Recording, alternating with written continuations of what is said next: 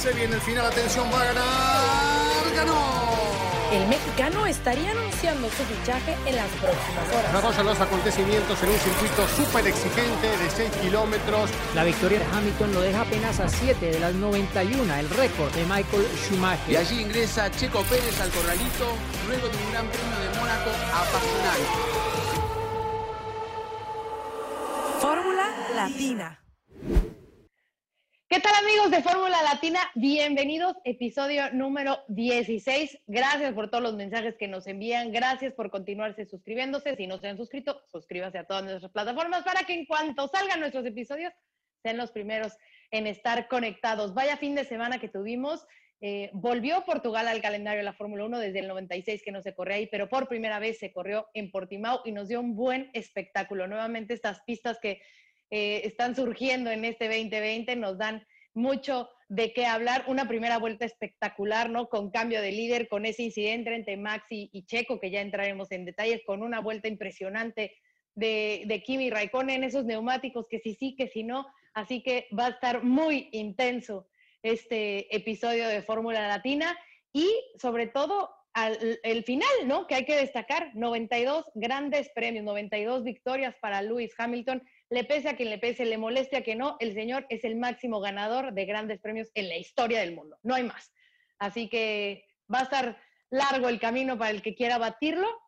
Y así como pensábamos que era imposible batir a, Schumacher, no quiero decir que siempre es posible eh, vencer a Hamilton, todo puede suceder. Así que vamos a comenzar, muchachones, ¿cómo están? Qué gusto verlos. Cris, eh, me imagino que te emocionaste al ver este momento histórico, ¿no?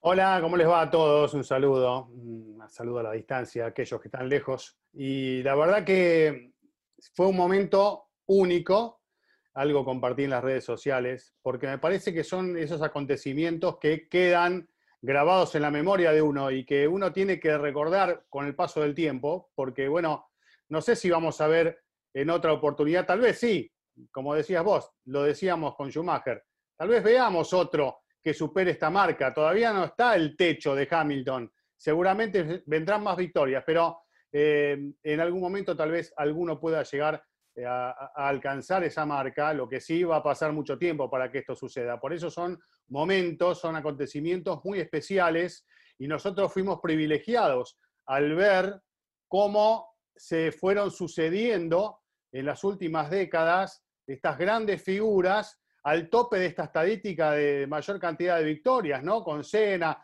con Prost, este, vimos también el avance en su momento de, Vettel, también la posibilidad claramente, ¿no? De Schumacher y, últimamente de Hamilton. Son momentos que quedan grabados y que evidentemente, como les decía, vamos a tener que recordar. Y está bueno analizar lo que ha pasado este fin de semana porque, bueno, a mí me ha gustado mucho este circuito y todo lo que generó, más allá de que no fue el super gran premio, pero sí pasaron muchas cosas lindas.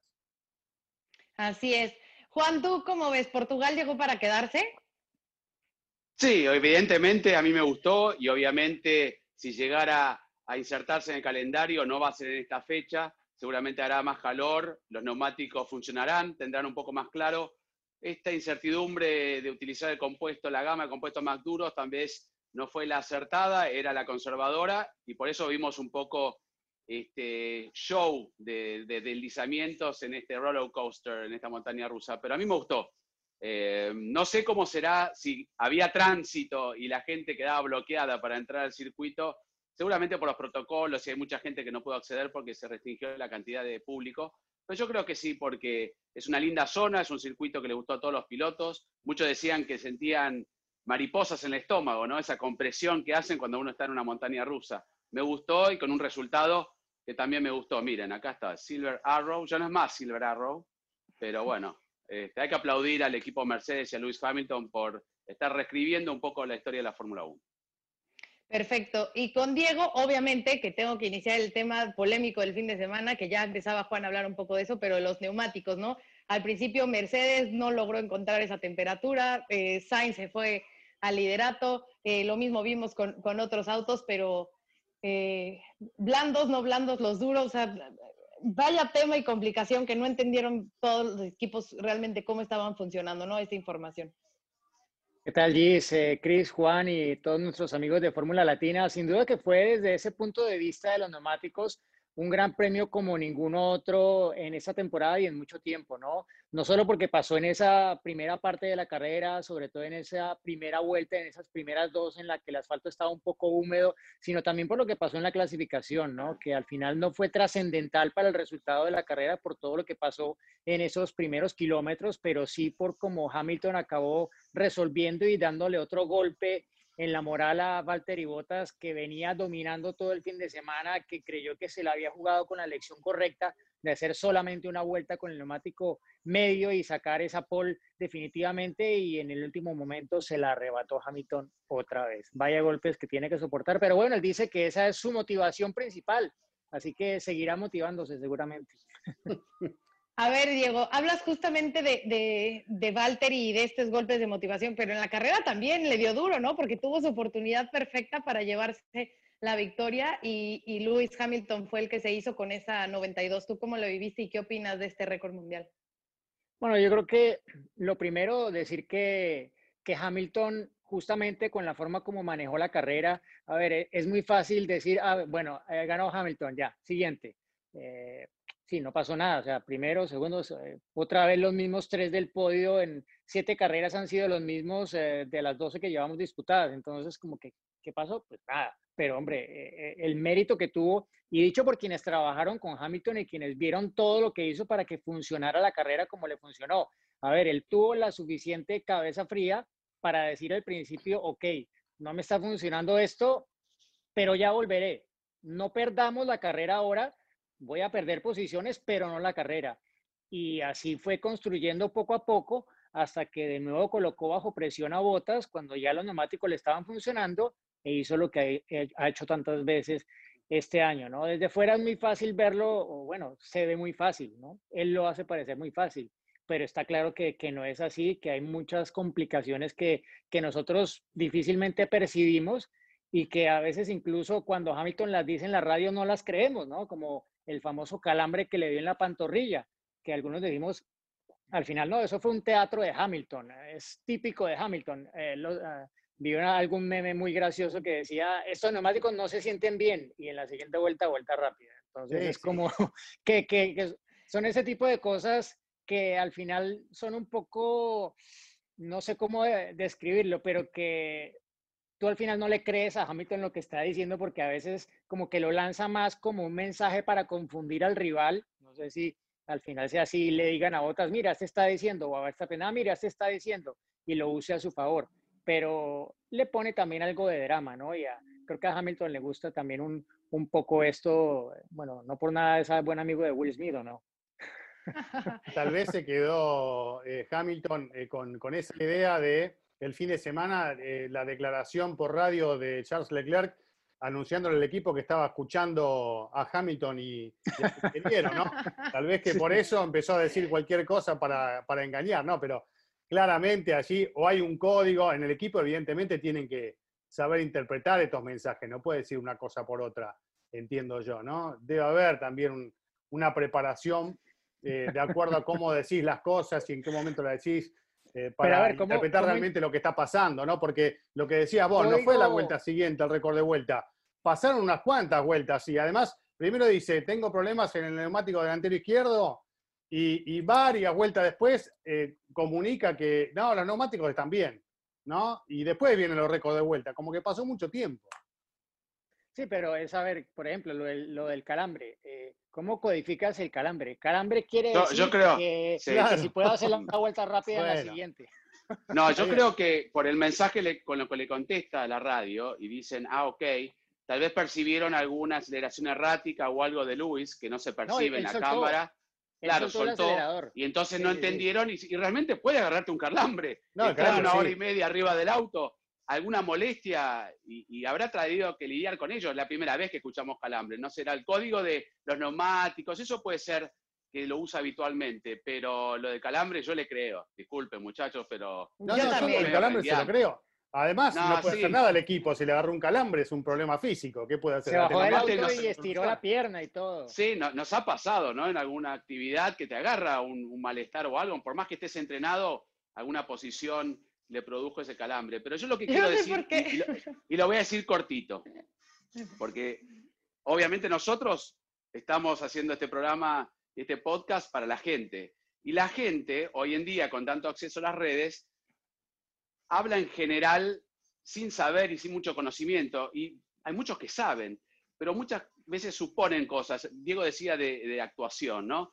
Te llegan a decir que Hamilton, le ponen el auto de Hamilton a cualquiera de la parrilla y gana los seis campeonatos, que maneja un dron, que cualquiera con ese auto gana. Y la verdad que faltarle al respeto, ¿no? No es que yo me voy a defender y soy fanático de Hamilton, pero una persona que está haciendo esto en la Fórmula 1, por más buen auto que tengas, no se puede negar que realmente hay una diferencia. Si Bottas no está al nivel, está al nivel, pero le gana en carrera, como bien dijo Diego, en cómo poner En a punta el auto, en la quali, eh, administrando neumáticos. Ustedes vieron, Hamilton siempre fue agresivo y va por todo. En el momento que sintió que no tenía grip, dijo que me pasen, ¿no? Hasta que no sintió el auto y después los aniquiló directamente. En otra ocasión tal vez se apuraba, hacía un error. Es un Hamilton más maduro y por eso yo creo que faltarle respeto a Lewis Hamilton. Díganme ustedes, los últimos 20 años, ¿qué campeón no tuvo el auto ganador?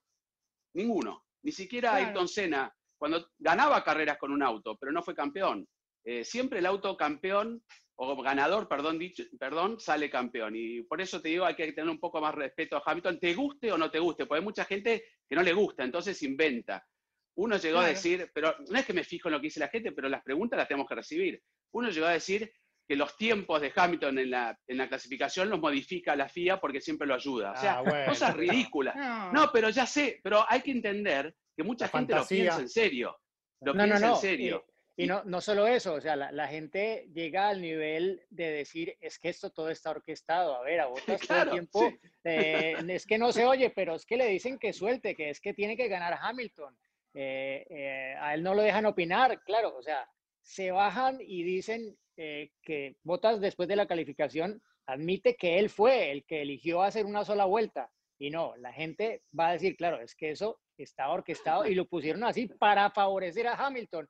Claro, como Claro, no iba a hacer la pole si dio dos vueltas y, y, y Bottas dio solo una? Es que es obvio que está todo orquestado. Y claro, si tú al final lo quieres ver, a ver, el que no, el que no entiende es como el que no ve. Y el que Claro, quiere ver su seguro. posición y no, y no cree, pues seguirá creyéndose y después de muchos años tal vez estrelle contra Lo la pared y diga, reconozca, "Oh, uy, claro. ¿qué pasó? Mira, es que este como que al final como que sí era lo bueno que decían, ¿no? Pero claro, ¿no? Es, es un poco el tema que hablamos con Pedro la semana pasada, que desafortunadamente Hamilton solo va a tener el reconocimiento que merece eh, y su sitial histórico dentro de la Fórmula 1 después de que se retire. Ahora, de alguna forma, la Fórmula 1 lo padece junto a Mercedes porque están acaparando y dominando como un par de aplanadoras. Pero también Diego, te voy a decir para una agregar cosa, o cortito, sea, perdón, que bien decía Diego, está todo planificado. Estamos hablando a veces de milésimas o décimas. ¿Cómo podés, o sea, la diferencia, cómo se puede planificar hacer un pequeño error que te cueste milésimas? Tenés que ser un genio. No, ni, ni ellos la perciben, así que, bueno, nada, quería Y- agregar eso. No, y está perfecto, pero saben que también es una cosa de que a lo mejor tiene ese mal, ¿no? Por ser en Mercedes, porque ganan, porque llevan muchos años dominando, pero también está el trabajo detrás, que muchas veces eso es lo que la gente no ve, y es lo que Hamilton lleva haciendo varios años, ¿no? El, el cómo se ha involucrado en el equipo, cómo ha trabajado con los ingenieros, cómo hace ese feedback con, con ellos cada día, cada fin de semana. Y eso también le ha ayudado mucho a Hamilton a crecer como piloto, ¿no? Que es de lo poco que se habla, ¿no? De ese trabajo que hay detrás, como ese entrenamiento a ciegas, ¿no? Que la gente no ve y todo ese trabajo que él hace día a día para llegar hasta esa posición. Y justamente hablando de, de eso, de las decisiones, de los mensajes de radio, que no, a mí me llamó mucho la atención porque no es la primera vez que lo vemos, sobre todo esta temporada, eh, que, que Bottas pide ir al contrario de, de Hamilton, ¿no? O sea, que él pide que le pongan un neumático distinto, pero al final el equipo termina haciendo lo que ellos consideran que es mejor para ellos. No sé eh, cómo, cómo lo vieron es- esta parte. Entiendo la desesperación de Valtteri, no obviamente por demostrar, por quererlo vencer, eh, pero al final, pues, eh, la información que tengan los ingenieros y la telemetría y el uso de los neumáticos y en un circuito más como eh, Portimao, me parece que era eh, importante esta conexión entre, entre las dos partes. A ver, Diego, ya te vi con la manita. Sí, no, solo para, para decirte porque, porque a Toto Wolf se lo preguntaron, porque fue, claro, era una pregunta clave porque tenía que ver con el desenlace de la carrera y la única oportunidad de botas de devolverle a Hamilton la que le hizo en clasificación, de escoger él sí esa vez bien y que Hamilton no hubiese escogido bien. Eh, pero claro, eh, él quería lo que al final tampoco le iba a funcionar porque fue justamente lo que hizo Checo y no le funcionó, lo que hizo con y no le funcionó el neumático rojo al final. Y eh, la argumentación de Mercedes es muy simple y es algo que ya hemos visto durante muchos años, en otros momentos también que le ha tocado a Hamilton simplemente comérsela y decir, bueno, está bien, el equipo decide. ¿Por qué? Porque no quieren afectar la carrera de esa forma, que al final resulta que se va a ver como que Mercedes favoreció a uno o a otro. No, es la misma decisión para los dos. Hamilton otras veces ha pedido estrategias diferentes para intentar ganar la carrera a Rosberg. Sí, ah, bueno, a Rosberg. pero este año, este, no, pero este año pasó, este año pasó, le pidió lo opuesto a Botas y no se lo dieron. Y no se lo dieron, exacto. Entonces, mm. ahí está. Mercedes trata, es muy difícil eh, ser, eh, digámoslo, totalmente imparcial en esto y que al final quede realmente como que el equipo fue absolutamente transparente.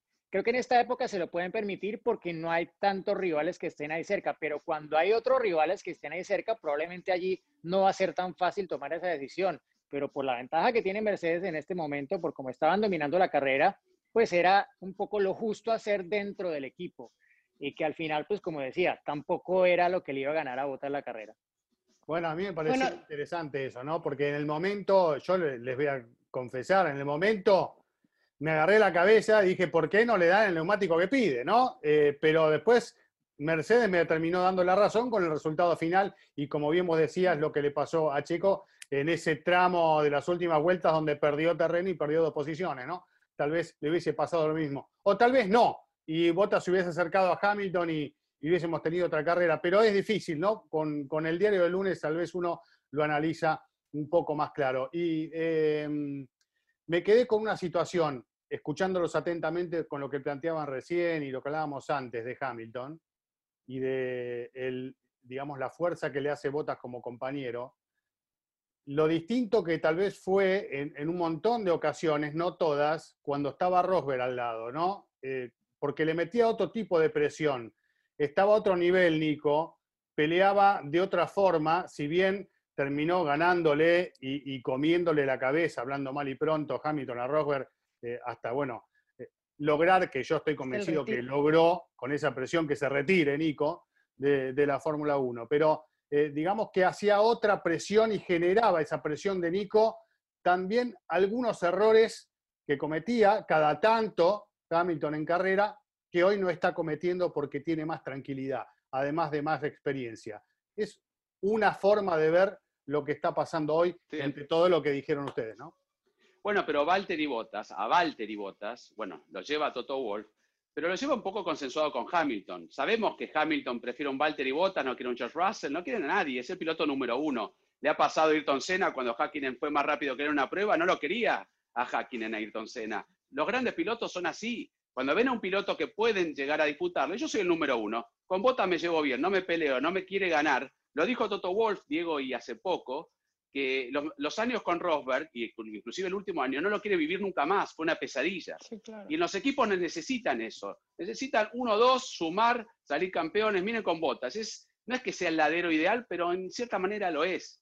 Por eso yo creo que eh, esa tranquilidad se la da, también un compañero que lo empuja, porque es cierto, lo empuja, porque no está siempre atrás, como está Albon de Max Verstappen o otros compañeros de equipo. Está, a veces inclusive adelante, pero después lo aniquila en la carrera. Entonces yo creo que Hamilton lo tiene dominado. Y eso es lo que necesita para lograr los títulos que está logrando. Sí, absolutamente. o sea, eh, eh, solo para agregar, Giselle, eh, lo tiene dominado mentalmente. O sea, ya yo creo que Bottas está absolutamente doblegado y Hamilton, por el contrario, tiene, se tiene tanta confianza que fue capaz de ver la carrera, de visualizarla como, como mencionaba antes, de, ok, no me importa perder incluso con botas al principio porque yo sé que lo puedo recuperar y sé que si lo empiezo a presionar, de pronto se equivoca, ¿no? Como lo hizo en Nürburgring cuando dejó el neumático plano y tuvo que cambiar la estrategia y ahí perdió la carrera. Eh, pero sí, o sea, viven una situación que para Mercedes en este momento, con la eh, situación de rivales que tiene en la actualidad, le viene muy bien. Ahora, si tuvieran tal vez a un equipo Red Bull con un segundo piloto mucho más fuerte, no sé si sería lo mismo o no.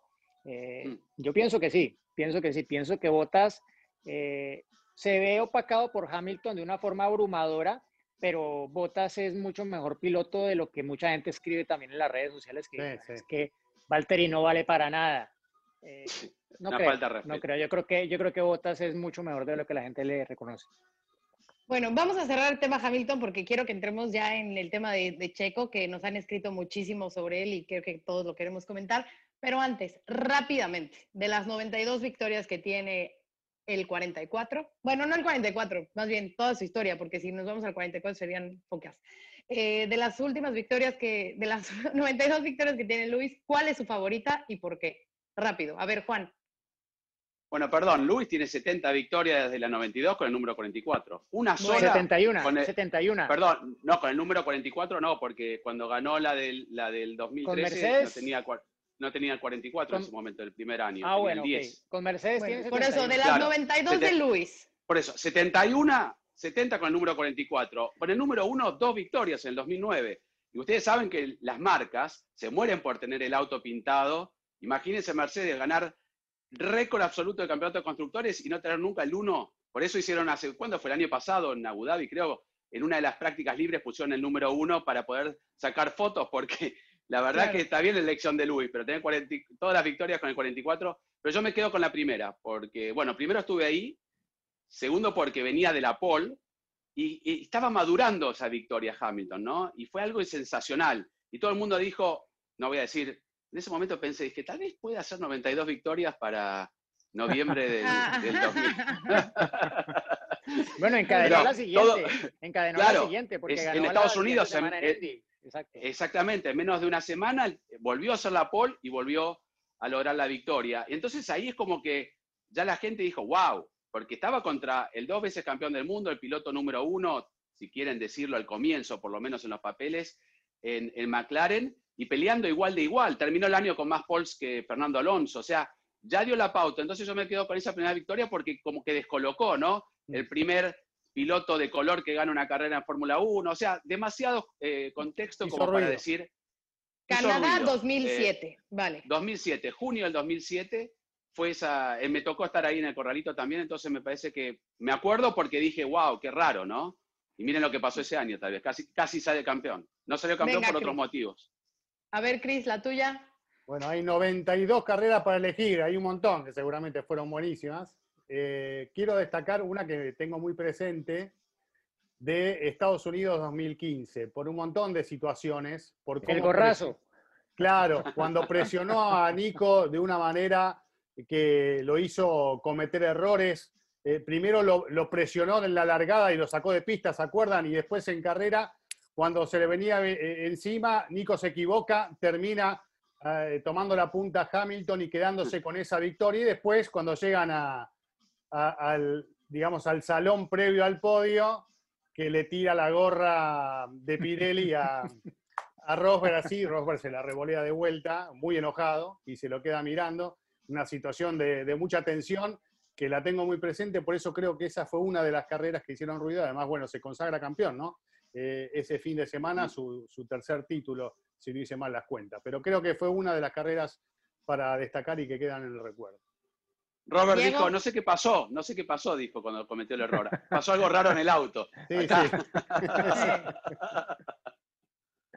bueno, yo, yo me voy con una que probablemente mucha gente no la colocaría como una de las mejores victorias de Hamilton porque ese día él ganó, pero perdió. Ganó la carrera, pero perdió el título. Pero me pareció brillante lo que hizo. Se anticipó que lo podía hacer, pero al final creo que nadie se imaginaba que lo ejecutara de la forma que lo hizo y que colocara a Rosberg bajo tal presión. Abu Dhabi 2016, los cuatro estuvimos ahí y bueno, Hamilton tenía que ganar la carrera primero, pero tú le dices, bueno, es que ya no depende de él, pero él hizo que de alguna forma él pudiera afectar el resultado de Rosberg durante la carrera y la forma como se lo jugó para mí fue brutal. Fue la única vez que realmente Hamilton corrió contra Mercedes, ¿no? Porque ahí el equipo le suplicaba, Luis, por favor, acelera. Quiero ganar este campeonato. Punto. Aquí voy por lo mío. El egoísmo de los grandes campeones, pero esa, esa fue brillante.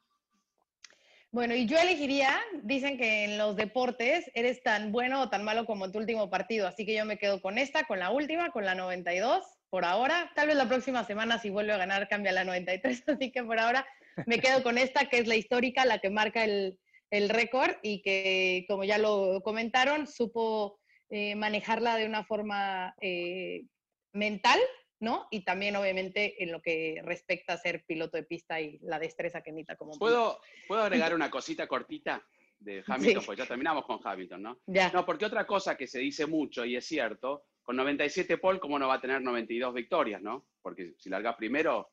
Y Hamilton de las 97 poles, 57 eh, victorias fueron desde la primera posición o sea, un 48 y un poco más por ciento. No es que siempre que hizo la pole ganó las carreras. Lo claro porque a veces dicen que ganar, hacer la pole te, te condiciona a ganar la carrera. No, es un porcentaje menos del 50%. Lo mismo le pasó a Schumacher, están en un nivel parecido ellos, ¿no? 68 poles, pero 91 victorias, pero 40 ganó desde la pole eh, Michael Schumacher. Entonces, por eso a veces las comparaciones no es, ah, tiene mejor auto, hace la pole y gana desde la pole. No es así, simplemente para aclararlo. Gracias, Juan, por tus datos. Continuamos con la programación y este, la programación que a usted le gusta. Vámonos con, Checo Pérez. A ver, eh, arranca y tiene este incidente con Max Verstappen. Yo la verdad es que estoy de acuerdo con la FIA que no era penalizable, ya entraremos en esa discusión porque he escuchado de todo. Yo creo que fue un incidente más de carrera en el que Verstappen venía entrando a la pista. Sabemos que también Verstappen es un tanto vivo, ¿no? Tampoco es que sea una dulce palomita. Checo ya tenía prácticamente el auto, la mitad del auto delante de él eh, y tenía el espacio suficiente, tanto Verstappen como para irse a un lado, como Checo pasar, pero bueno, se pasó un poquito eh, entre que sin neumáticos, entre que si la pista resbalosa, entre que también Max tiene ese colmillo, eh, pero no me parecía de, penalización. Ya iré a escucharlos ustedes. Pero después viene esa parte interesante, ¿no? De la carrera de Checo y que, me parece que es donde se desencadena todo, otra vez esta serie de comentarios, obviamente de elegirlo como el piloto del día, eh, un, un tuit que, que nos los mencionabas, eh, Chris, en nuestro chat, ¿no? Ese, ese tuit de Damon Hill, ¿no? Diciendo que es él, eh, que él lo tendría en su, en su equipo, ¿no? Que es el piloto más eh, sube, infravalorado, infravalorado, iba a decir así. Y toda esta cadena de, situaciones de irse al final, de remontar, que bueno, al final esas dos posiciones que pierde por una cuestión de los neumáticos, pero una gran carrera de Checo Pérez en la cual sigue levantando la mano para decirle, perdón, ¿eh? pero Albon, chavo, ahí te voy. Eh, igual hasta Russell, si es que estamos sabiendo que la situación de, de, Williams pues no es la mejor, que no tienen ese auto para pelear. ¿no? Eh, si queremos pensar en Haas, también pensar en Haas, en todas esas escuderías que podrían tener ese espacio, ¿no? De Checo levantando la mano para decir, aquí estoy y estoy para, para marcar puntos y marcar esa diferencia. No sé cómo, cómo lo, vieron ustedes y Cris, te vi haciendo como que, ¿qué piensas tú de ese incidente de la primera, la primera vuelta? Primero quiero decir que trato de ser lo más objetivo con mis comentarios acerca de los pilotos siempre eh, y que Checo hizo un carrerón impresionante lo que corrió y, lo que, digamos, pudo eh, superar, porque la verdad que después de un comienzo así, tenés que ser muy frío como para poder eh, bajar otra vez, calmar los ánimos y, y, hacer tu carrera, ir para adelante y ganar todo lo que ganó. Así que por ese lado, felicitaciones para Checo, estuvo muy bueno este gran premio, merecía el quinto puesto, lamentablemente no pudo ser por la goma que le falló sobre el final. Pero el incidente considero que si bien hay dos factores que están a favor de Verstappen, que son la pista húmeda y la diferencia de velocidad con la que lo está pasando Checo, porque eso también lo tengo en cuenta para el incidente, los únicos dos factores a favor de Verstappen, me parece, sin embargo, que sí es para sancionar el toque. Yo hubiese sancionado ese toque porque conociendo lo que pueden hacer este tipo de pilotos, conociendo las características de Verstappen, que seguramente vio por el espejo que venía Checo y ya tenía todo el panorama bien clarito de lo que estaba pasando, pudo haber evitado el incidente. Pero deja el auto puesto como van a molestar y bueno, terminó perjudicado el mexicano, como pudo haber sido también perjudicado él, eh, porque en ese tipo de contacto, bueno, sabes quién termina perdiendo. Yo hubiese sancionado la maniobra e insisto, trato de ser lo más justo posible, no es porque sea uno u otro, eh, pero en este caso la responsabilidad era de Verstappen sin lugar a dudas. Mi punto de vista. Diego, Juan, ¿quién quiere? Bueno, sí, o sea, eh, yo creo que en la primera vuelta hay situaciones que se dan y que los comisarios la ven con una eh, óptica diferente al resto de la carrera, porque es la primera vuelta, porque hay muchos factores que pueden llevar a un incidente de este tipo. Y creo que eso también jugó a la hora de no haber sancionado a Max Verstappen, pues porque está claro que a Checo no había por qué eh, sancionarlo. Mm, más responsabilidad de uno u otro, pues sí, yo también diría que hay más responsabilidad de Verstappen, pero al mismo tiempo, pues es un, es un riesgo pasar a cualquier piloto por fuera en la primera vuelta. Y si se llama Max Verstappen, ese riesgo tiene un multiplicador. Se triplica. Por 2 o por 3 o por 1.5, no sé, lo que quiera. A la décima el potencia. Caso es que, sí, el caso es que llevaban trayectorias de choque, básicamente, porque un poco para entender la dinámica de lo que pasó, claro, cuando tú entras a una curva a izquierda, cargado a la izquierda, el arco que vas a poder hacer no es el mismo que alguien que entra a la curva abierto, cargado a la derecha, como lo hizo Checo. Checo llevaba la trayectoria ideal, le dio espacio a Verstappen, pero por lo cerrado que entró Verstappen, era inevitable que se iba a ir de frente, que iba a tener más, ocupar más pista de la que normalmente toma. Y en eso, pues, iba a acabar en esa trayectoria de choque que al final se produce con, con Checo, ¿no? Eh, ¿Habría podido dar más espacio Checo? Seguramente no, pero él tal vez esperaba haber ya adelantado a Verstappen y que eh, el hecho de que se fuera ancho, pues de pronto Verstappen, o sea, por las cámaras a bordo ya no tenía cómo dar más volante, o sea, el auto ya de adelante no le iba a obedecer más con el volante, tenía que soltar el acelerador. Pero claro, cuando tú estás peleando una posición allí, sueltas el, el acelerador y estás concediéndole la posición al otro. Y ese no es Max Verstappen ya vimos lo que pasó con Stroll, ¿no? Eh, en la previa. No levantó ninguno de los dos. No, Stroll, o sea, ¿qué onda con su rebase por los bordillos? Así encima total. Bueno, no, no, tanto eso, sino, sino, sino, cerrarse y prácticamente decir, o sueltas o chocamos. O sea, dejar la responsabilidad toda en el otro piloto de si hay un accidente o no. E, y eso es lo que no, lo que no, lo que estuvo mal desde su punto de vista, a mi, a mi modo de ver, Aparte que aquí sí no había excusa de decir, no, es que no lo vi, porque la excusa que él dio el viernes con Verstappen es que él no sabía que Verstappen estaba ahí, que no lo vio. Lo cual, no, pero se equivocaron los dos, Diego. Ninguno de los dos quiso. ¿Puedo, ¿puedo agregar sobre el incidente de Checo Verstappen? Nada más. Adelante, Juan, por favor. La, excelente explicación de Diego, también la de Chris, no deja mucho que agregar sobre la maniobra. Obviamente, al no ser penalizada, ya está. Eh, podríamos estar días eh, analizándola. Este, además, si se ve la cámara on board de Kimi, todos venían patinando, ¿no? nadie podía mantener una línea ideal, era difícil mantener el auto, eran condiciones difíciles, no era una condición, como bien dijo Diego, de una largada normal. Y más cuando es una primera vuelta donde tratan todos de aventajarse. Hamilton casi se toca con Valtteri, o sea, fue, creo que Vettel se tocó con un Alfa Tauri, o sea, se tocaron directamente, fue un desastre. Este, pero hay una connotación que a mí me llamó la atención.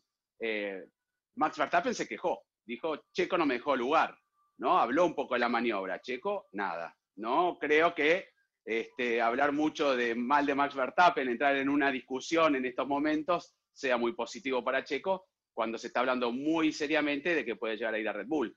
Pasó, este, pero Max tuvo unas palabras, siempre tiene una palabra extra, Max. Eso es lo único que no me gusta de Max. Max es Max es tal vez futuro campeón y lo bata Hamilton si quieren junto a Leclerc, pueden llegar a ser los grandes pilotos, pero siempre este, necesitaría a veces poner un poquito, viste, considerar las cosas que dice o hace, porque, y para agregarlo rápido.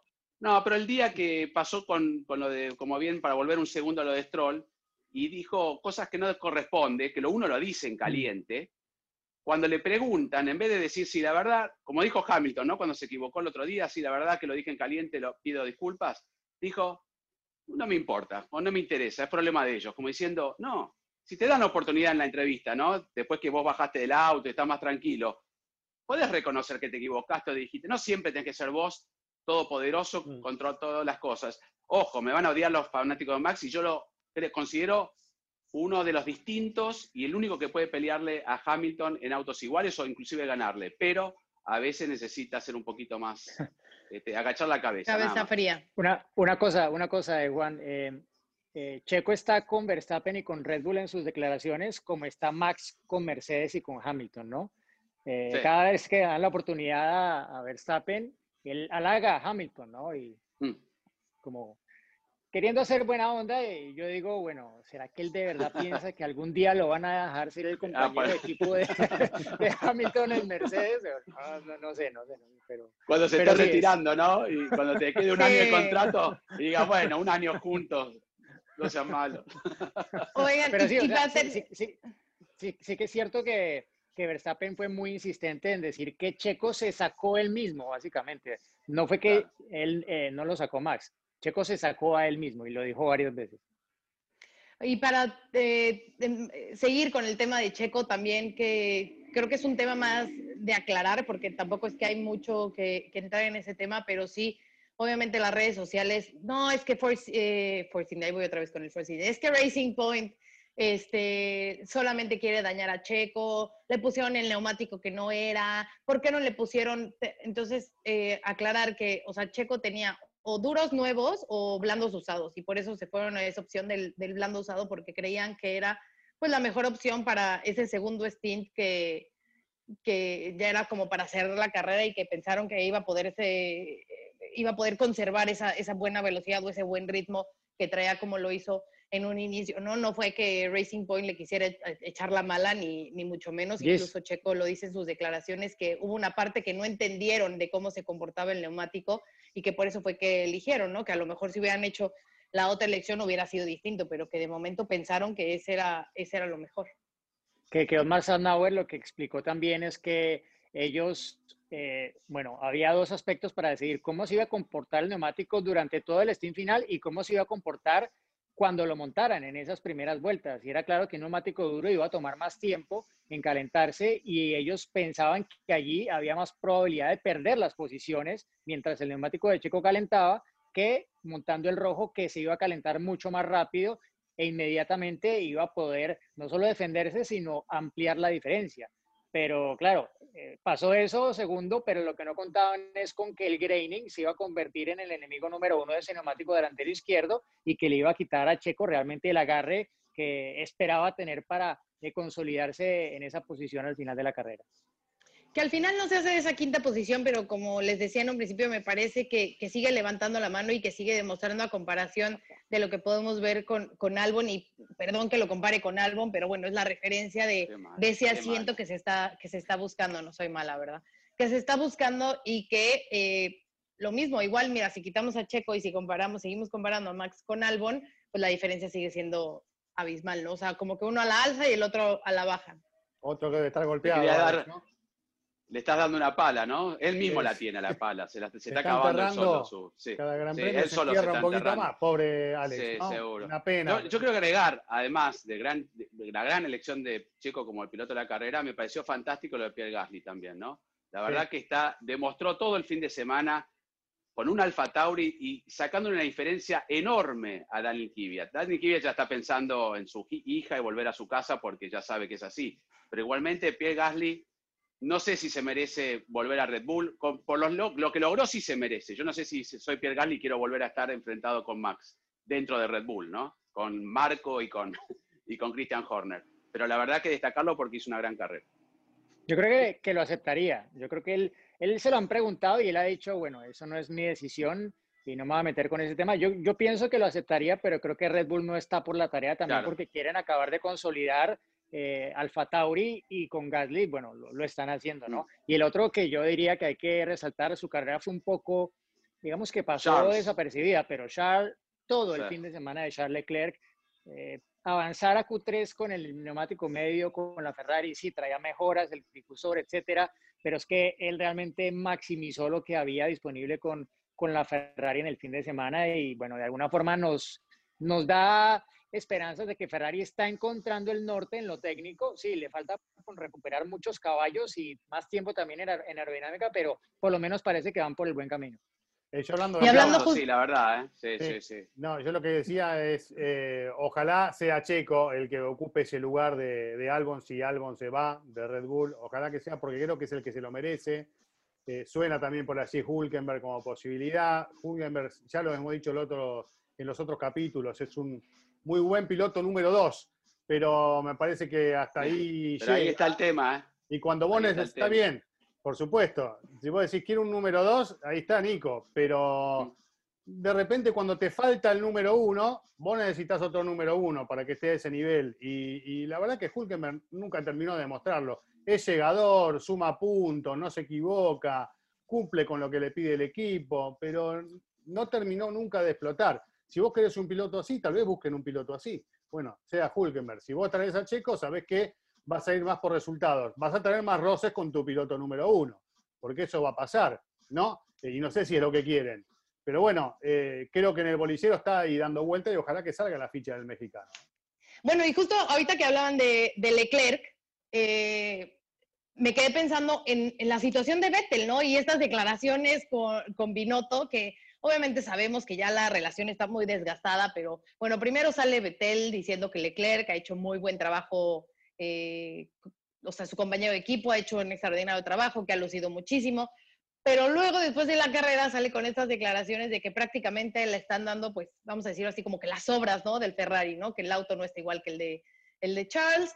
Y en respuesta, Matías Binotto dice, no, jovencito, los autos son iguales, a los dos se les da lo mismo y esperamos más de nuestro segundo piloto. O sea, dándole a entender que Seb no está haciendo un buen trabajo. Eh, y que también nosotros hemos entrado en esas dudas, ¿no? ¿Cómo es posible que Leclerc sí esté logrando explotar esas pocas o muchas características del, Ferrari, a diferencia de Sebastián Vettel? Y que nos explicaba también Pedro La Rosa un poco de ese comportamiento de la parte trasera del auto que no ha logrado dominar, pero no sé, Juan, eh, ¿cómo escuchaste tú estas declaraciones? No, me parece que, bueno, esta relación ya está desgastada de hace tiempo. Cuando lo confirmaron a Charles Leclerc eh, a un largo término con Ferrari, ya sabíamos que Vettel era prácticamente un adiós. Eh, apostaron al piloto, como está haciendo Red Bull ya desde hace varios años, a un piloto y apostaron a Charles Leclerc. Y se olvidaron que hay un cuatro veces campeón del mundo que la está pasando mal, que no encuentra el auto y demás, y ya empezaron estas guerras de, declaraciones y demás. Hubo como una tregua, ¿no? Lo hemos visto más tranquilo, pero evidentemente, evidentemente Vettel está sintiendo algo que puede percibir o no. Eh, Diego, Cris, vos, ah, sabemos que los equipos no van a, no favorecer a uno o a otro, pero ya perdido por perdido, sexto en el campeonato, ¿qué pueden recuperar Ferrari? Eh, y con esta guerra que hay dentro de, con, con Vettel y Binotto, cualquier cosa, mínima cosa, puede presiones en los neumáticos, hay muchas cosas y factores que pueden cambiar de un auto al otro. Los que ahora dicen es imposible, dan autos iguales porque critican a Vettel, son lo mismo que cuando corría Hamilton con Alonso, decían, no, el auto de, Alonso es totalmente distinto y tuvieron que poner vedores para ver si cambiaban un pequeño este, presión en los neumáticos para favorecer a Hamilton y no a Alonso. Por eso te digo, puede haber pequeñas cosas no que el auto sea distinto, pero puede haber pequeñas cosas en la puenta a punto que el piloto no, no sabe. El piloto no lo sabe. Puede pedir esto, pero le pueden cambiar lo que quieran. No sé, lo dejo como algo que puede ser un auto distinto, no que sean los dos autos iguales. de hecho, no lo son porque uno maneja. ¿no? Es una pena. Como así Alonso se fue mal de Ferrari, se está yendo mal Vettel y, la verdad que estaría bueno que se vayan bien estos pilotos, ¿no? Sí, yo, diría que, no sé, eh, hay diferentes versiones, interpretaciones de lo que dijo o no dijo Sebastián Vettel este fin de semana, con un medio, con otro medio. Eh, pero claro, en, algún momento pues tiene que salir a defender su reputación en público porque en la mm. pista no está pudiendo hacerlo, no, tiene un auto que, que, haga todas las cosas que él quiere y no está pudiendo optimizar su rendimiento como sí lo está haciendo su compañero de equipo. Que esto sea un tema de, eh, que le están haciendo la vida imposible, que lo están saboteando, no sé, yo no, yo no creo, porque si no sería un sabotaje que lleva más de un año. desde cuando le Sí, sí. empezó a poner el pie encima a Charles Leclerc, que fue desde el mismo momento en el que se eh, puso en una Ferrari en el mismo circuito que él cuando arrancó la pretemporada del año anterior, eh, y que estuvimos ahí. Y ya desde ese primer momento, Sebastián Vettel, mm, diríamos, se, se timbró. Quedó como, bueno, este, este hace cosas diferentes, ¿sí? Y es una señal de los pilotos un poco fuera de serie, ¿no? Eh, y le pasó a Alonso cuando estaba McLaren y llegó Hamilton. Y le ha pasado a Vettel, ahora sin ser el campeón Con del Richardo, mundo, sí. reinante, pero, pero Claro. le, bueno, le pasó en su momento con Richardo y ahora le volvió a pasar con, con Charles Leclerc, ¿no? Entonces, pues son situaciones todas que yo creo que al final eh, hay un elemento técnico, pero que también hay otro elemento también mental, ya de eh, el espiral probablemente en el que ha entrado y de cómo pues la situación está en básicamente una temporada ya de despedida de, de Ferrari en la cual pues no hay objetivos en común mutuos más allá de sacar el mejor resultado posible cada carrera, pero cuando ya realmente pues no están peleando por las posiciones de punta y Sebastián Vettel está sumido tal vez en su peor temporada en la Fórmula 1. Sí, pero en Bueno. Hungría, Diego, ¿se acuerdan? En Hungría fue una gran carrera de Vettel. De hecho, hasta fue más rápido en una prueba libre. No estaba tan lejos. Eh, eh, en algún momento se hizo una diferencia muy grande, muy grande. Sí. Estuvieron mucho más cerca, inclusive el año pasado, por más que tuvo más poles, eh, tuvo siete poles, y Leclerc y ganó dos carreras, bueno, Vettel ganó en Singapur y estuvo a punto de ganar en, en Rusia si no se le rompe el auto, pero me refiero, estaban con una superioridad Charles Leclerc en su primer año, que eso es lo más notorio, casi gana en Bahrein, pero Vettel no estaba tan lejos, se equivocó y demás, pero no era tanta diferencia, ahora la diferencia es muy sorprendente, y no desde el año pasado, como bien dijiste, sí, es superior Charles Leclerc del año pasado, pero la diferencia no era tan grande. Ahora a veces es de un segundo, un segundo y medio. Es muy raro. No sé, no, no Sí. entiendo. Bueno, Eso pero Será el misterio sin resolver la- de Fórmula Latina. Bueno, la, la primera carrera de ellos juntos, la historia fue eh, Charles, eh, no vayas a pasar a Sebastián, Gran Premio de, de Australia del año pasado, ¿no? Y, y eso ya un poco también marcó el, el ritmo en las siguientes porque no fue la única vez que le tuvieron a- que Mm. decir a Leclerc que redujera, que no fuera a adelantar a Sebastián. Y bueno, era cuando, dicho por Matías Binotto, Sebastián Vettel era el piloto líder de la escudería, era el piloto Sí, número uno. Entonces, pues ahí, bueno, aquí nos podemos quedar debatiendo sobre el tema, pero Las cosas pues, es cambian en la que Fórmula 1, ya no sabemos. Y es momento de hacer preguntas. Así que prepárense que de Medina P10 en Instagram nos pone, ¿el movimiento de Pérez, el doble movimiento contra Gasly, está permitido? No, Solo hubo una no, es que no era un reprimenda. doble movimiento, no fue un doble movimiento, fue uno solo. Y de hecho lo coloca el documento oficial de los comisarios que aclara que fue o al mismo tiempo o un poco antes que el de Pierre Gasly, pero no dice que haya sido un movimiento en reacción. De otra forma le habrían dado alguna sanción más en tiempo a, a- a Checo. Vale, Pero no está permitido. ¿no? No, Digamos, dos fue como- no. Fue por como eso, un por barrido eso no de lo pista, sancionaron, ¿no? porque fue uno. Fue Sí, como sí. un barri- lo que se llama barrido de pista, a veces Sí, más aparte- exagerado, a veces menos, pero requiere un apercibimiento y es lo que se dio. No, un late movement, como le llaman también. No llega a ser en frenada, pero muy cerca del, del- del- de, la, de la zona de frenada. límite. Eso en teoría, del límite, claro. Que eso está en teoría prohibido cuando salió la ley anti-Max Verstappen, ¿se acuerdan? ¿no? Porque Sí. Max Verstappen le gustaba mucho moverse en frenada y causar algunos Bueno, pero, accidentes. pero Hoy este van a pensar de que la- soy este anti fue- soy, soy, van a pensar que soy anti-Max. No, por favor, me encanta, me encanta Verstappen. No. Bueno, a ver, Chris, ¿tienes tema- otro por ahí? Que otro tema, perdón, es lo de, lo de si realmente daba para una reprimenda, ¿no? Que, Claro, que esto hoy es lo cierto. expuso, este lunes lo ha expuesto Osmar Safnauer ante la Comisión de la Fórmula 1, porque, o sea, Checo tiene dos eh, reprimendas que se las ganó en el mismo fin de semana y contra el mismo piloto, contra Gasly fue lo de la clasificación, que pues tú ves y al final son acciones que realmente sí ameritaba todo esto, esa reprimenda que lo condiciona, ¿no? Porque el próximo duelo en el que le salga mal a Checo y actúe un poco más de acuerdo al criterio de los comisarios, 10 posiciones de retraso en la parrilla para la siguiente carrera. Bueno, pero que no le convenga eh, no quiere decir que no la merezca, ¿no? Me parece que en este caso estaba bien y listo. Otra cosa, habrá que trabajar para no, no seguir sumando este tipo de sanciones. Una pregunta por acá, a ver. Eh, se llama Charlie. Dice, ¿creen que mm, lleguen a quedar en las pistas de la vieja escuela en el calendario? ¿Y por qué dejaron de considerarse? Pregunta, ¿quién la quiere contestar?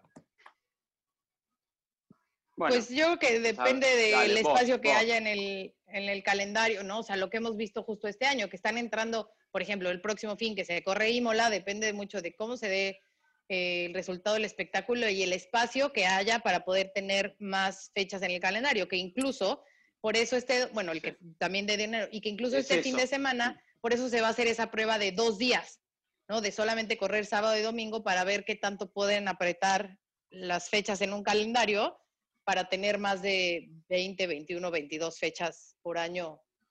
eh, que Bueno, es lo que quiere la Fórmula 1, pero que los pilotos y los equipos no, porque es demasiado.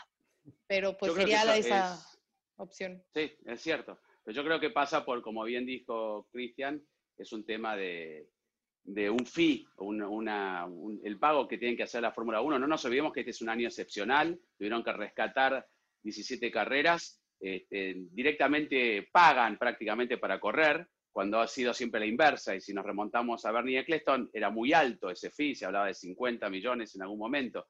Entonces, la Fórmula 1 el año que viene, con todo lo que perdió este año, va a tener que facturar de nuevo. Y sabemos que el circuito de Algarve no estaba dispuesto a poner tanta plata para estar en el calendario. Lo mismo le pasó a Imola, Nürburgring estaba prácticamente fundido desde 2013 y no llegó a poder poner ese, ese canon para poder correr. Entonces, tenemos carreras como Vietnam, como China, que pagan mucha plata, esas van a estar confirmadas. Y le van a tener que decir, muchachos, muy buena la carrera en Algarve, en Mugello, pero ahora, ¿cómo lo justifican? Decir, yo te cobro 50 a un gran premio y al otro no. Lo justifican este año, porque no podían correr en otro lado, pero el próximo año va a estar difícil. Así que tal vez consigan luego de esta prueba, el gobierno, en el caso de Portugal, vieron que era una repercusión enorme y digan, sí, bueno, estamos dispuestos a negociar, pero van a tener que poner plata, eso seguro. A ver, Gandhi 8 guion bajo nos pregunta en Gandhi. Twitter. Sí. Mahatma bueno, de hecho Gandhi, se llama. Charles Leclerc. Ah, bueno. Conté al final.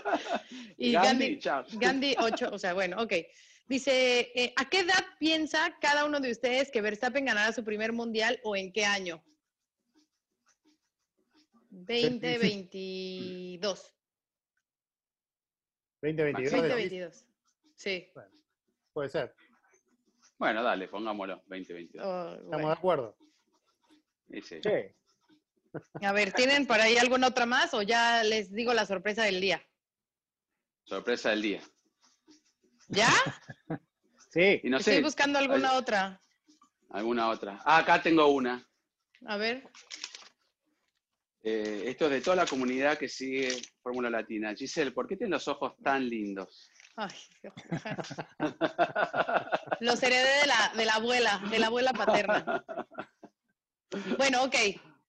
Eh, ya que no quieren que haga otra pregunta, porque... Bueno, una más por tantas preguntas. ver. La verdad que Nos haces Sí, quedar es mal con la gente. muchas. Hacé la No, pregunta. Ya no sé ni cuál a la elegir. gente, ¿eh?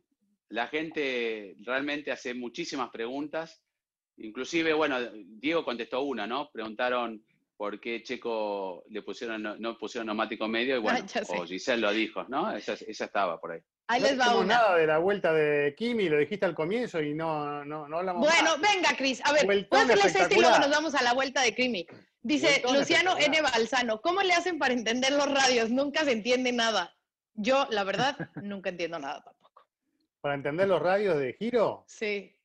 Bueno. no, No, los de- radios, No, no, no, los radios de la los equipos. comunicación. Ah, los- ah, está El bien. Bueno, algunos entienden más que otros, ¿no? Depende también de, del conocimiento. La calidad porque del a veces hay sonido. pala- A veces hay palabras técnicas también, ¿no? En los mensajes que si no estás muy metido en el tema no, no, no las pescás, pero bueno, a veces se entiende y a veces no. Ustedes seguramente eh, tienen más práctica en eso. Diego te, te saca un montón de códigos que de repente yo no, no, no descubro, pero este, no es fácil escuchar y entender a la perfección todos los mensajes de radio. No sé si. Bueno, en el caso de Hamilton, el otro día, cuando él dice que tiene un cramp, se Ah, sí escribe. lo se- entendí. se- se- no, porque estaba escrito, ¿no? Se, la- se hizo la Ah, traducción bueno. y lo pusieron. Entonces, pero si vos llegas a escuchar, que no lo escuchas nunca, que un cramp, y medio mal, no sabés si realmente dijo cramp, habrá dicho cramp. Claro. Eh, o sea, es posible que pase, pero no lo escuchás todos los días. Entonces puedes llegar a dudar. Por eso creo que ayudan mucho cuando hay comunicaciones que no son muy nítidas o no se entienden, la Fórmula esté 1 ha decidido, eh, claro, transcribirlo para que sea algo más claro y me parece muy bueno porque a veces realmente por sonido, por mala comunicación o porque no se entendió bien el mensaje, porque viene acompañado de otra cosa, Claro. lo traducen y me parece algo bastante positivo. A ver, Cris, date ya con la vuelta de, de Kimi. ¿Qué No, onda con esa que- vuelta para no espectacular pasarlo de... por alto, para no pasarlo por Me- alto. me parece muy bien. eh, porque la verdad que fue un vueltón, ayudado por el neumático, blando, todo lo que vos quieras. Pero fue una vuelta hermosa para disfrutarla, para verla, está en las redes sociales, mírenla si no la vieron. Se sientan y disfrutan de esa vuelta espectacular, largando 16 y llegando al sexto lugar, creo que es para ponerse de pie, aplaudirlo a Kimi. Sí. muy criticado por muchos, que ya está viejo, que ya no es lo mismo, eh, y de repente te hace una de estas. Deja, Juan, deja, Juan, deja- pobrecito, te déjalo, deja, eh, déjalo. ver que todavía está el talento ahí vivo, ¿no? Más allá de que está en su camino de ida de la Fórmula 1. Así que un aplauso para Kimi, me pareció. No, y la verdad que sí. Y hay que destacar eso, ¿no? Porque mucha gente, y obviamente lo hemos visto, adelantó los primeros siete autos, todos con neumáticos o duros o medios. Y sabemos que la respuesta que tuvo el neumático más blando le, posibilitó la, le dio la posibilidad, perdón, a Carlos Sainz de pasar a la punta. Y hay otro detalle, lo que parece insignificante, pero que también le favoreció a Kimi, cuando los autos vienen calentando, los que están atrás llegan con más posibilidad de calentar el neumático. Hamilton que llega primero, es el que primero para, hasta que se van acomodando, los otros tienen posibilidad de ir calentando el neumático. Es una diferencia mínima, pero todavía mantiene un poco mayor temperatura los que están más atrás. Claro. Si a eso le agregás el neumático blando y la habilidad de Kimi, combo perfecto. Por eso, aplausos a Kimi. Pero digo que fue ayudado por unos detalles muy chiquitos, que la Fórmula 1 todo lo chiquito hace algo grande también. Bueno, ok. Entonces, trrr, esta semana, como saben, estaríamos en México, estaríamos en el mejor Gran Premio del mundo, ahí en la mejor fiesta, con... Ay, pero, perdón, no sé perdón, si perdón. con la afición... No, no llores, no llores, Juan. Yo también extraño estar Fue en México. No, me- A ver. me- me- para no ser menos que tu pintura ahí, me vengo con, Eso. con mi Jimmy Bueno. Paints. Lo- miren, Diego también tiene uno igual. Wow. Lo tengo, lo hicimos, hicimos juntos. Nos- le pedimos a Jimmy que nos haga parte de la, de la chaqueta, ¿no? De, no, ¿cómo se dice? Sí, la sí, sí. Sí, campera. sí, sí. Este, así que no. Qué lindo el, el Gran Premio a México. La verdad que Bueno, si extraño a uno, es ese.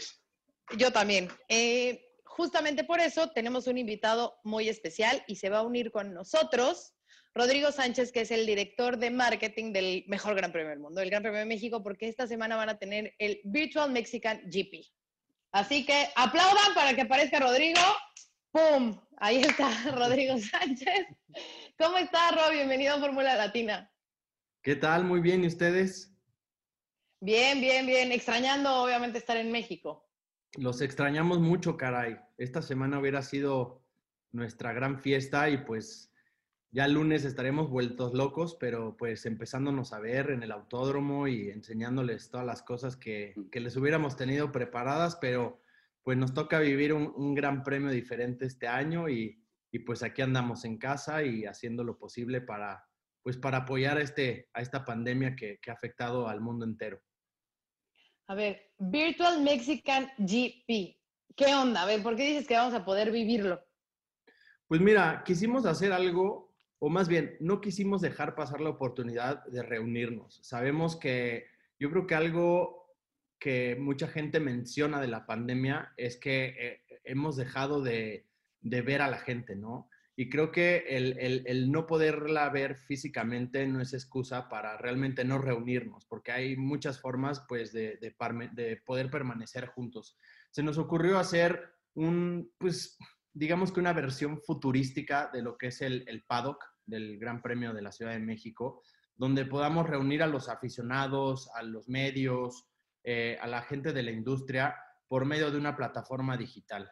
Eh, digamos que si ustedes vieron la película de Ready Player One, eh, una película de realidad virtual donde un tipo se, se, coloca unos gogles y se mete a un mundo y realmente tiene dos vidas, la vida física que vives en el planeta Tierra y después tienes un, una vida que vive un avatar en un mundo completamente virtual, pues es un poco eso. Entonces, eh, el Virtual Mexico GP es, un mundo virtual donde tú al entrar seleccionas un avatar. Eh, todo está obviamente tematizado hacia la Fórmula 1, entonces tenemos, puedes escoger los uniformes de, la escudería que más, eh, que más te guste, puedes ir canjeando moneditas que vas ganando a lo largo de la experiencia para adquirir merchandise virtual. Y pues la idea es reunirnos y poder, poder convivir un poco con, con la afición, eh, tenemos webinars planeados, está ya Adrián Fernández confirmado para platicarnos un poco de cuál fue su, su experiencia como team owner en, en IndyCar. Esteban, que, que, nos va a platicar. Ah, yo voy a estar con Esteban. yo voy a hacer la de Esteban. Voy a estar con Esteban, que nos va a platicar un poco de pues, la similitud que hay entre la parte de esports y, y la parte real del, del deporte motor. Eh, eh, vamos a hablar igual con Joe Ramírez, que nos va a contar un poco de sus anécdotas eh, y recuerdos en McLaren y con Ayrton Senna. vamos a estar transmitiendo el Drivers Parade y una serie de, de, cosas de la carrera del año pasado, del Gran Premio de la Ciudad de México del 2019. Y pues va a haber actividades que los fans puedan hacer por medio de este avatar en este como mundo virtual. Entonces la idea es poder reunirnos, poder eh, no dejar pasar la, oportunidad, platicar, estar juntos y pues eh, de ahí marca la fecha de un año para, la siguiente carrera, ¿no? Muy bien, muy bueno, ¿eh? muy buena idea. Yo lo que veo es que no, no hay manera de que se queden quietos, ¿no? Un gusto saludarte, pero la verdad que con todas las complicaciones de este año, como siempre le dan para adelante y buscan la alternativa para, para aprovechar esta movida virtual que sigue creciendo, que nadie sabe hasta dónde va a llegar, ¿no? Que cada vez es más perfecta e involucra más, más gente. Así que eh, buenísimo sumarse a este mundo y, bueno, generando tanta expectativa, ¿no? Seguro, seguro. Pues mira, al día de hoy ya van más de 20 mil personas que se han registrado para ser parte de la, de la experiencia del Virtual Mexico GP. Eh, quisimos hacer realmente algo que estuviera 100% enfocado a los aficionados. La, realidad es que nuestra razón de ser es darle un espectáculo y una experiencia a los aficionados y quisimos hacer una experiencia diferente, ¿no? Supimos que obviamente durante el inicio de la pandemia hubo pues eh, muchas actividades en el entorno digital, incluso hubo, hubo carreras, pero realmente el aficionado no era, no era, no era partícipe, no era el, centro de atención, era más bien pues un show donde corrían pilotos y pues lo podían ver los aficionados. Entonces quisimos hacer algo que sí estuviera completamente centrado en el, en el aficionado y en la experiencia y que, y que permita justo la, la, conversación. Eh, porque muchas veces te metes en un mundo virtual y cada quien lo está viendo desde su casa lo que sucede y no permite, digamos, ese engagement por medio de la plataforma. Y por medio de esta plataforma que desarrollamos con una de nuestras agencias aquí en México, pues vas a poder hablar con, ¿no? con, con, Juanito, con Giselle, con quien sea que esté ahí por medio de su avatar. Entonces la idea es que la gente se ponga de acuerdo y se, se, se reúnan por medio de, de, esta plataforma digital y pues que puedan conversar y, y, vivir, digamos, este gran premio de una, de una forma un poquito diferente. Oye, Rodrigo, em, aprovechamos para, para preguntarte y saludándote y felicitando pues a, a ti y a toda la organización, porque eso que mencionan, nunca se olvidan de, de la razón de ser que son los, los, aficionados que han llenado y que han eh, hecho el Autódromo Hermano Rodríguez la fiesta que ha sido para poder cobrar ese premio al final de cada temporada y bueno, irse invictos, ¿no? Porque este año no hay carrera, entonces ustedes eh, siguen invictos, más allá de, de que no haya habido Gran Premio de México, pero mucha gente se pregunta, bueno, pero y a partir de la próxima semana, se enfoca ya la atención en organizar el Gran Premio de México 2021, cómo cambia la situación para eh, la organización eh, sin haber realizado la carrera este año. Pues mira, el, foco realmente ya está en 2021 y desde que hicimos el, anuncio de la posposición del evento, eh, es importante sí aclarar y el por qué nosotros nos referimos de una posposición. Obviamente en términos del campeonato, de la FIA, no, se está posponiendo la carrera en términos del campeonato, pero digamos que en términos de, la relación comercial que hay con Fórmula 1, el evento de 2020 que no sucede se pospone por uno en 2021. Es decir, que nosotros seguimos con tres, carreras en la Ciudad de México eh, hasta el 2023. Entonces, eh, no hemos parado, realmente hemos seguido eh, con las labores de promoción de, boletos eh, y tratar de, pues, de seguir creando y aumentando la experiencia del aficionado. Obviamente ahorita estamos viviendo tiempos pues un tanto complicados y que no permiten planear mucho,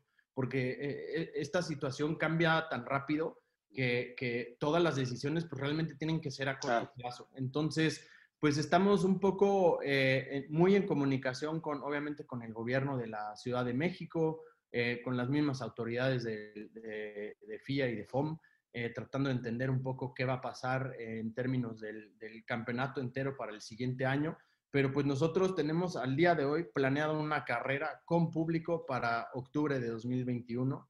Entonces, iremos obviamente comunicando los avances y lo que vayamos trabajando a lo largo del año, pero pues ahorita el foco está en eh, darle la seguridad a la gente de que pues aquí estamos, estamos trabajando, de que vamos a tener un evento y de que sin duda eh, va a ser un evento donde le pongamos todo el foco en la, en la seguridad y en el, en el bienestar de absolutamente todos. Ahorita es muy difícil decirte si va a haber gel en las entradas o si se, no, esto cambia todos los días. Entonces, eh, el que no tengamos quizás una respuesta específica y concreta ahorita no quiere decir que, que, no se esté, que no se esté trabajando y sin duda, pues el sí, ¿no? El que se queden con la, con la tranquilidad, que nuestra máxima prioridad es el, el, bienestar de absolutamente todos, de los fans, de los medios, de los pilotos, de la misma eh, gente de FIA y FOM.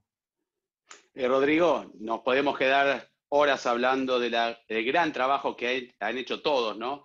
Eh, en cabeza Alejandro Soberón, a partir de allí todos, eh, en cada organización, los premios que ha recibido el Gran Premio, el trabajo que están haciendo a futuro, como bien lo mencionaste recién cuando te preguntó Diego, pero yo quiero destacar algo, no es para que te aumenten el sueldo, ¿no? Pero ha sido siempre un fantástico anfitrión, una persona eh, comprometida con, con los grandes premios, en el caso mío me tocó conocerlo cuando estaba en el Circuito de las Américas, que nos recibiste de una manera fantástica ahí en Austin. Conocimos, llegué a comer eh, hamburguesa de rinoceronte, culpa de Rodrigo, no sé de qué era, de búfalo, no sé, me acuerdo. Antílope, era antílope, creo. Antílope, bueno, eh, no voy a contar cómo terminamos después, agarrados de dónde, pero igualmente quiero decir y destacar el gran trabajo que siempre innovando, yo creo que una gran parte, y no quiero, por eso no quiero cargar responsabilidades en nadie, y digo que es un gran equipo, pero seguramente una gran parte de esta idea viene de, tu cabeza porque estás siempre pensando en cosas nuevas. Y nosotros somos los que te insistimos,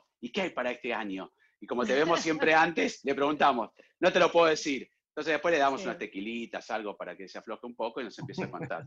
Pero guarda los secretos importantes siempre, como lo del podio, que lo descubrimos con Diego porque había una plataforma media escondida, pero cuando salió el auto con Hamilton arriba, bueno, fue maravilloso. Por eso quería dedicarme este pedacito más a Rodrigo Sánchez porque siempre ha sido con todos nosotros, con los, con los cuatro, una gran persona, pero sé que tiene esas inquietudes, y lo dijo Alejandro Soberón, lo han dicho siempre todos, este, me está ahí pensando y qué hago y qué no hago, y destacar tu trabajo.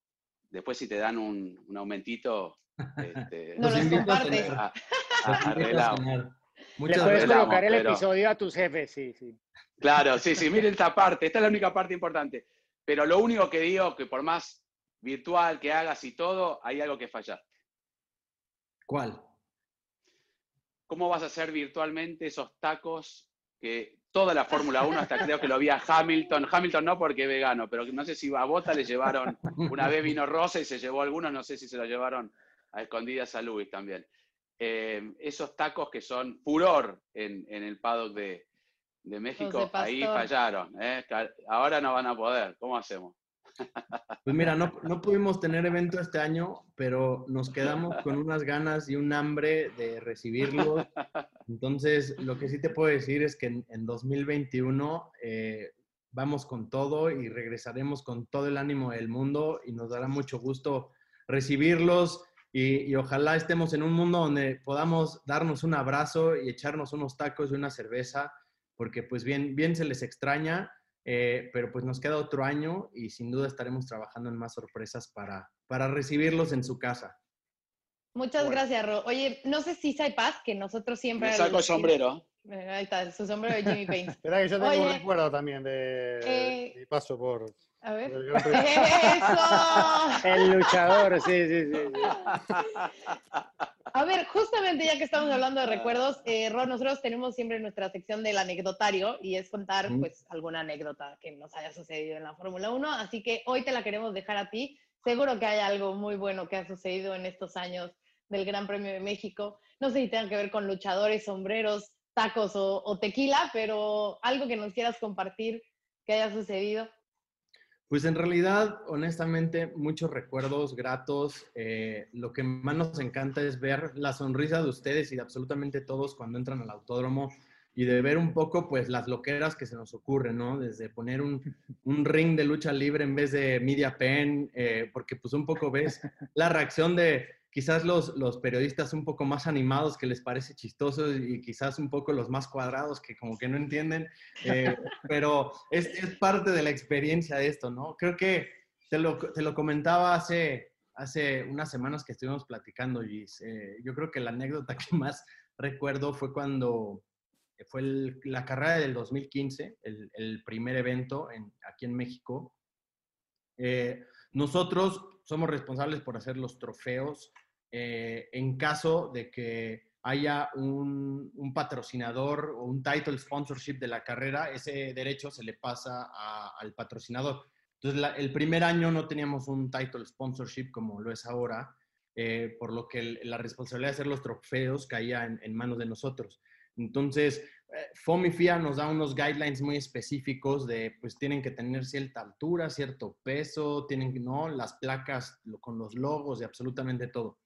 Eh, y hicimos unos trofeos muy bonitos de, de- de plata con unas bases de, de obsidiana, que el que no sepa qué es obsidiana es una piedra un poco como cristalina, o sea, al- al- digamos que se estrella como cristal, pero es una piedra eh, prehispánica, local de aquí de, México.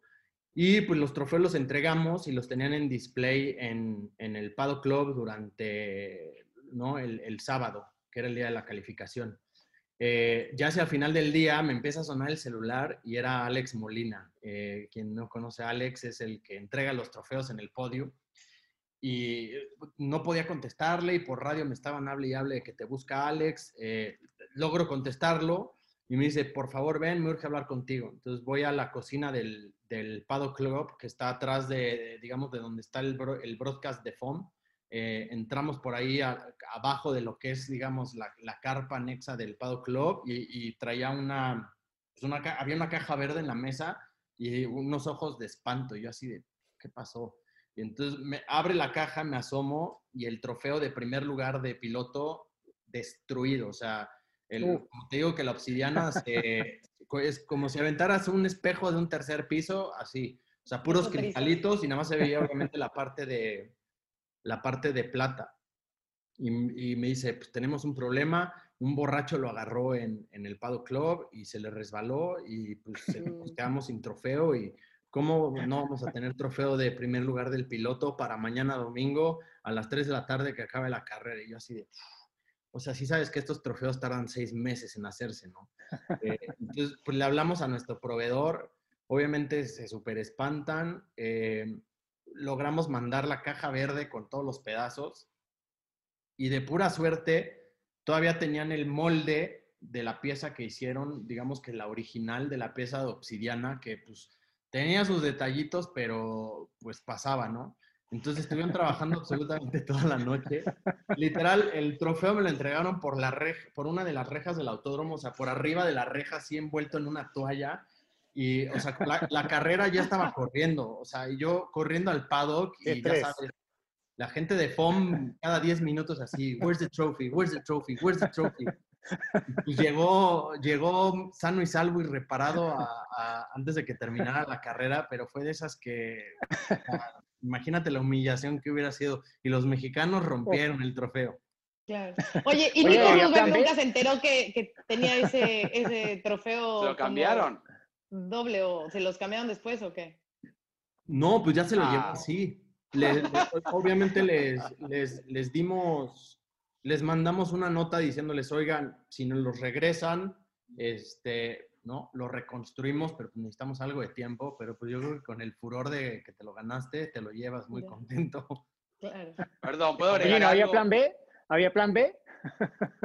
Sí, pues mira, no lo vas a creer, pero hay una historia de cuando el Gran Premio vino en los ochentas, eh, que hubo un tema con, con los trofeos y que mandaron a traer unos flo- como unos floreros de cerámica muy bonitos. eh, entonces, literal, eso fue lo que dijimos, oye, pues si no nos vamos a un mercado, compramos un florero y a ver qué le hacemos, pero no, cré- créeme que... Pero- Créeme que si, si La para algo somos buenos aquí en México es para re- resolver problemas. La enseñanza, Sí, sí, sí. en la próxima hay que hacer dos de la cada casa uno. de la abuela. Así. Hay una, Sí, sí, sí. mencionaste que un señor se lo llevó eh, puesto, digamos, lo atropelló. ¿Un señor que- en qué estado, dijiste? Pues estaba, traía unos tequilas. Alcoholizado. Traía unos Sí, tequilas. sí, porque había una cámara de seguridad y tiene nombre esa persona. Lo que pasa es que, bueno, no lo podemos decir, pero Ulises Paniza. Que- No. No es cierto. No es que cierto. andaba siempre por los paddocks ahí dando un poco como. Voy a defender de a mi. Uli. No, voy a defenderlo. Mentira. Ro, muchísimas gracias. Mucho éxito este fin de semana. Ahí nos vemos eh, para estar conviviendo con todos. Que no se pierdan, obviamente, las entrevistas. Gracias por haber venido a Fórmula Latina. Cris, Diego, Juan, otra vez, eh, gracias por su participación semanal. Y eh, recuerden suscribirse a nuestros canales. Nos vemos la próxima semana. Gracias, Ro. Adiós, gracias, eh. Chau, chau. Se viene el final, atención, va a ganar, ganó. El mexicano estaría anunciando su fichaje en las próximas horas. Vamos a los acontecimientos en un circuito súper exigente de 6 kilómetros. La victoria de Hamilton lo deja apenas a 7 de las 91, el récord de Michael Y Schumacher. allí ingresa Checo Pérez al corralito luego de un gran premio de Mónaco apasionante. Fórmula Latina. Política y otros datos. Segunda temporada. Desaceleración del crecimiento. Tripular la nave del INE. Proceso electoral 2024. Política y otros datos. Escucha un episodio nuevo cada jueves en tu plataforma de podcast preferida. Un podcast de expansión. It is Ryan here, and I have a question for you. What do you do when you win? Like, are you a fist pumper? A woohooer, a hand clapper, a high fiver. I kind of like the high five, but if you want to hone in on those winning moves, check out Chumba Casino. At chumbacasino.com, choose from hundreds of social casino style games for your chance to redeem serious cash prizes. There are new game releases weekly, plus free daily bonuses. So don't wait. Start having the most fun ever at chumbacasino.com. No purchase necessary. Group. Void were prohibited by law. See terms and conditions. 18 plus.